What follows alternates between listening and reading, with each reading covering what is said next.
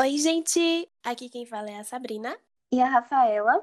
E hoje nós vamos falar de um tema muito relevante para os empreendedores de plantão, que é o posicionamento de marca. E aí, Rafa, como a gente vai começar a falar desse tema? Bom, Sabrina, esse é um tema muito relevante mesmo, principalmente por estarmos vivenciando um momento tão difícil que é a pandemia por causa do Covid-19. Todos nós tivemos que nos adaptar, e com as empresas não foi diferente, até porque muitas tiveram que mudar o seu foco e conscientizar seus consumidores a respeito do que acontece. Ou seja, o posicionamento de marcas é nada mais, nada menos do que você mostrar ao mundo o que a sua empresa faz, para quem e por que ela faz. Realmente, Rafa, é muito importante que as marcas se posicionem e em todos os momentos. Nós sabemos que todos estão se adaptando a essa nova realidade, afinal o mundo parou e tudo mudou e as empresas estão demonstrando seus verdadeiros valores, com certeza serão lembradas futuramente pelas suas atitudes, sejam elas boas ou ruins.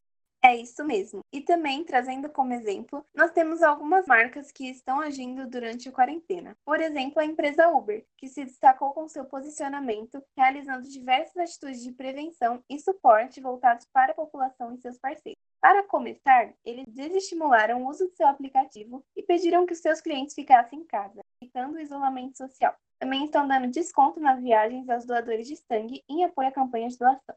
Essa atitude de apoiar a campanha de doação de sangue é muito importante, né? Porque os estoques de sangue de todo o país estão diminuindo nesse período de pandemia.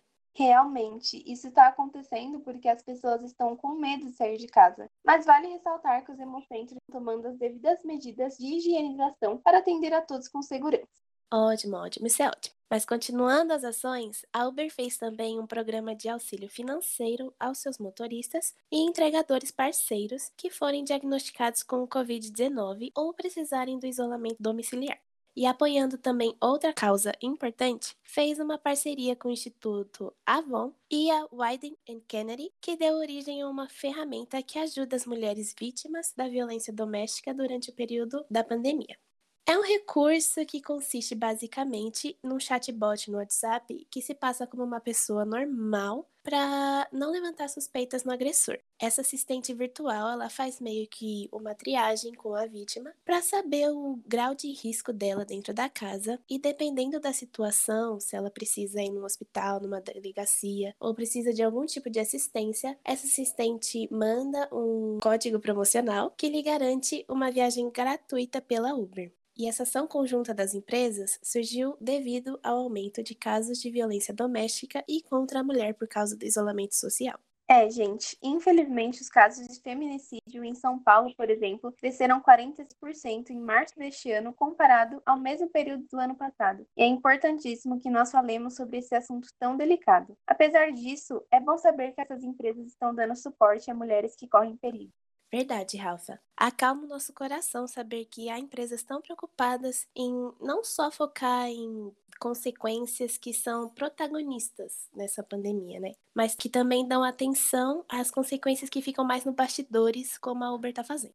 Exatamente, e é um grande diferencial saber olhar para diversos pontos e as medidas tomadas pela Uber foram sim importantes, principalmente porque demonstra o zelo pela vida da sociedade e dos mais vulneráveis, é claro. Sim, mas nós não ficamos por aí. O amado iFood também tomou atitudes desde cedo, mostrando sua preocupação com os entregadores, restaurantes parceiros, clientes e seus colaboradores.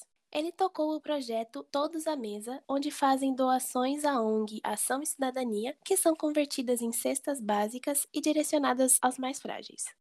Ele também antecipou o home office desde o dia 16 de março, bem antes do isolamento social ser declarado oficial, fazendo com que os seus colaboradores trabalhassem em casa. As pessoas de risco foram afastadas imediatamente dos escritórios e eles seguem estudando formas para que o trabalho remoto seja utilizado mesmo após a crise. Além disso, em parceria com a Avos, disponibilizaram gratuitamente um plano de serviço de saúde para todos os entregadores cadastrados na plataforma. Eles têm acesso a uma rede credenciada de clínicas médicas clínicas, laboratórios e farmácias, pagando somente pelos serviços com valores acessíveis. É muito legal o iFood ter essa ação de disponibilizar um plano de saúde com preços acessíveis, né? Se preocupar com o bem-estar de seus funcionários é uma maneira de ter a confiança e o apreço deles. E criar um laço de apoio entre empresa e funcionário é uma das chaves para bons resultados. Você tem toda a razão. Além de trazer bons resultados, acaba sendo um diferencial, já que nem todas têm esse olhar de cuidado com os empregados, infelizmente. Mas e aí? Você não acha que a nossa querida Coca-Cola parece um pouco sumida das televisões ultimamente? Não é à toa. Mostrando suporte às recomendações, a Coca-Cola parou suas campanhas publicitárias para focar na conscientização e prevenção do Covid-19. Em seu site, ela colocou aconselhamentos sobre esta fase complicada e também fizeram um fundo de ajuda financeira para cerca de 11 mil profissionais, cooperados e autônomos, para garantir que possam realizar as medidas de isolamento. E não paramos por aí, não. Além disso, estão dando diversos recursos a comunidades com altas densidades populacionais. Doaram 1 milhão de unidades de água mineral e 26 toneladas de alimentos em cesta básica. E deram suporte de 2 milhões de reais para a compra de equipamentos hospitalares para UTIs do Distrito Federal. E a Coca-Cola faz tudo, como sempre, né? Ela teve um posicionamento incrível realmente.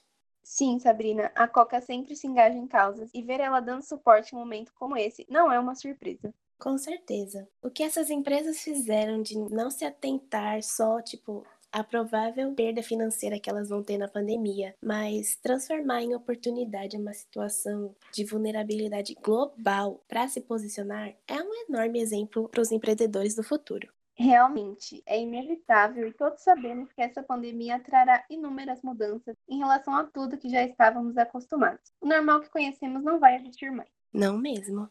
Já tivemos que nos adaptar ao processo de aulas à distância, que estava cotado a acontecer ainda nos próximos anos. Tivemos a criação de um vestibular online e a turbinação do comércio online, que até os mais céticos quanto a este mecanismo precisaram dar o braço a torcer e usá-lo. Duvido muito que o futuro vai deixar que a gente dê passos para trás. Eu concordo totalmente, porque, até como você citou antes, o iFood já estuda formas de manter o trabalho remoto que precisaram empregar esse ano. Outras empresas provavelmente seguirão o mesmo caminho. Ah, sim, um novo cenário nos acorda nessa caminhada. Com certeza.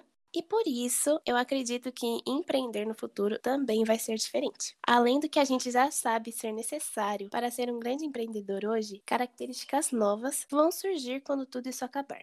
E além das novidades que o futuro empreendedor vai enfrentar, essas empresas que a gente citou, e ouso dizer todas as outras, vão ter que se reinventar no fim disso. Com certeza, mas eles já deram o primeiro passo fazendo um posicionamento marcante. Ah, isso sem dúvidas, Rafa. Mas eu acho que o nosso tempo já deu e vamos ter que nos despedir. Com certeza. Muito obrigada a todos por terem ficado com a gente até o final do podcast. Eu espero que todos se cuidem, fiquem firmes e tenham esperança de que tudo vai ficar melhor. É isso, gente. Obrigada. Tchau, tchau. Tchau.